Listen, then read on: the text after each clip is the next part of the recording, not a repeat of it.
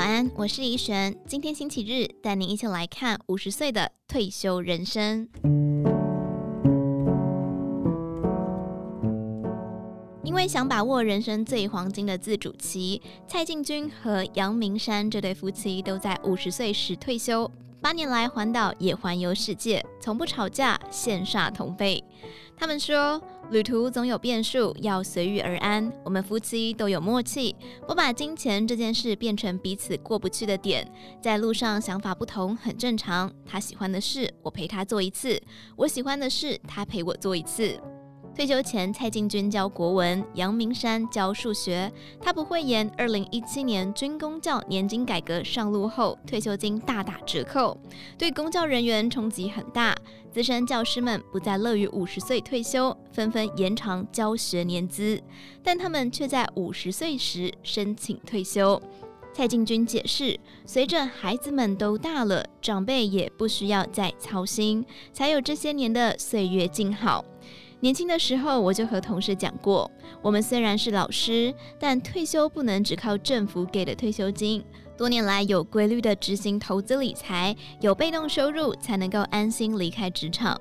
不希望人生只有上班这件事。二零一五年，杨明山一到五十岁先退休，退休后加入单车协会，和车友北高一日游，环垦丁三九九吃到饱，到日本骑车游小镇，和山友爬北大武山和雪山。看先生那么快乐，小先生四岁还在教育现场的蔡进军开始思考。国文科目的教学内容这些年变化很大，教师们必须不断进修，教课时要分组教学，走来走去，已经不是早年的台上讲台下抄，相当伤神耗体力。另一方面，因为少子化，每年教职缺额很少。他看到很多年轻有热忱的流浪教师过得很辛苦。如果前辈不退，他们就不能上岸。综合多方考量，他在五十岁时申请退休。之后马上规划夫妻俩年轻时就非常向往的深度旅游，飞到温哥华旅居两个月，搭乘阿拉斯加邮轮到黄刀镇看极光，以及在秋天、春天及冬天时到台东池上各住一个月，参加社区活动和当地耆老交流。如果说旅游带给退休生活哪些改变，蔡进军认为是想法。他印象深刻的是，有一次跟团去土耳其玩，因为天候关系，热气球没有办法升空，有些团员没办法接受，开始鼓噪，希望领队打电话回去问公司，要付多少钱都没有关系，没做到实在不甘愿。他说：“听到热气球不飞，我们夫妻当下就放下了。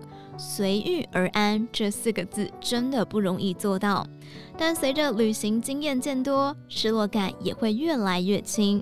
如果不能够马上调整心情，就会影响到后面的行程，无法尽兴的玩。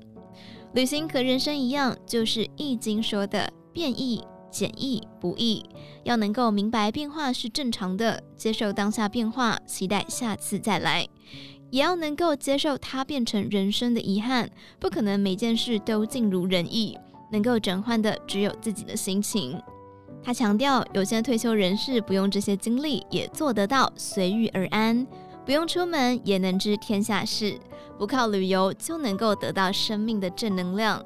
但是退休是人生最后的黄金时光，每个人都应该要好好的珍惜，活出自己的尊严和乐趣。